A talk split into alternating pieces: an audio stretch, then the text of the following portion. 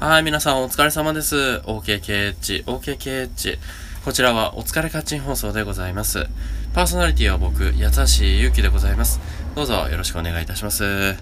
はい、今日なんですけれども、えー、現在、収録時、えー、電池が残り1%という中でお送りしております。大丈夫かなこれ。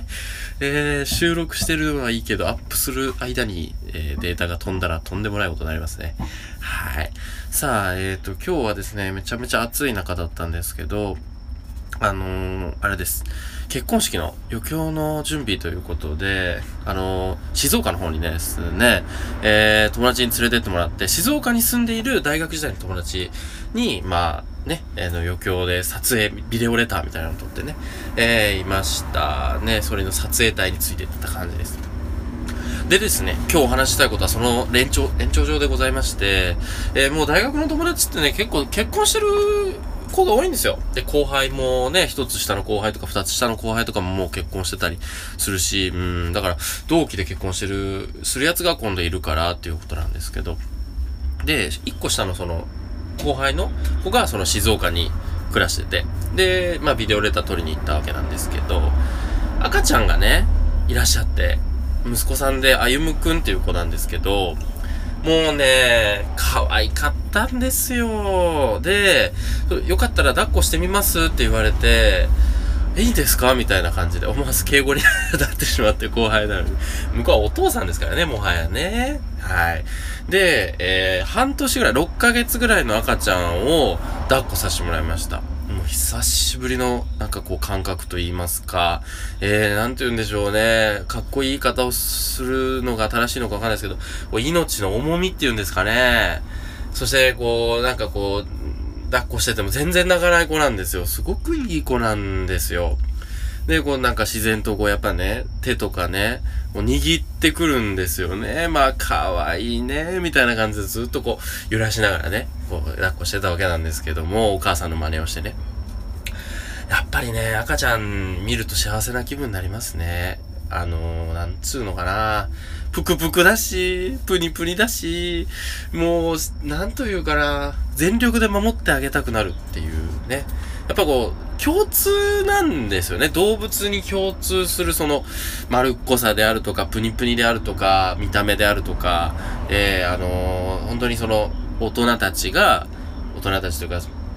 成熟した、ね、個体が、守ってあげなきゃいけないっていう風な、こう感覚を呼び覚ますような要素がたくさん、こう詰まっているっていうのが、まあ、若い赤ちゃんっていうことになるんでしょうね。うん。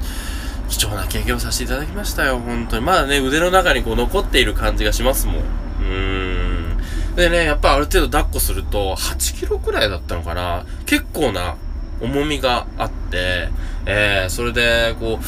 で、あの、お返しした時に結構ずっしりと、こう、腕が疲れたような感じがあるんですよね。だそれをこうね、お出かけする時にずっともう抱えているお母さんって大変だったんだなって思うわけですよ。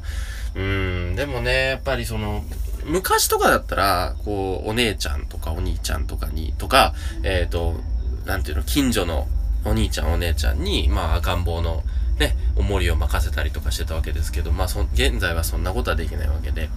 お母さんが一手に、まあ育児を引き受けるわけなんですけれども、まあその大変さというか、うん、もう分かった気がしますね。で、隣にいたお父さんも抱っこ紐とかをつけ、抱っこ紐というか、最近だとね、しっかりこう、リュックサックじゃない、前につけるリュックサックじゃないですけど、そんな感じで赤ちゃんをこう背負えるようなね、前で抱っこできるような、もね、あの、販売されていますし、しっかりこう、肩にもね、そのリュックサック並みの、こう、肩のパッドみたいなのが入ってるやつがあって、やっぱ進化してんだなとか思いました。で、あの、車で来てたんで、チャイルドシートとかに座った時も、その赤ちゃんは全然泣かないの、おとなしいんですよ。でね、まあ、お母さん、お父さんにですし、子供っていいなぁと。いう風に改めて思った日でした。うん。まあ撮影はうまくいったんですけども、本当に、久々にそのあ赤ちゃんっていうものに触れられたのは、今日一番良かったことですね。はい。ということでね、結婚したいなぁと思いました。えー、八橋ゆきでした。では失礼いたします。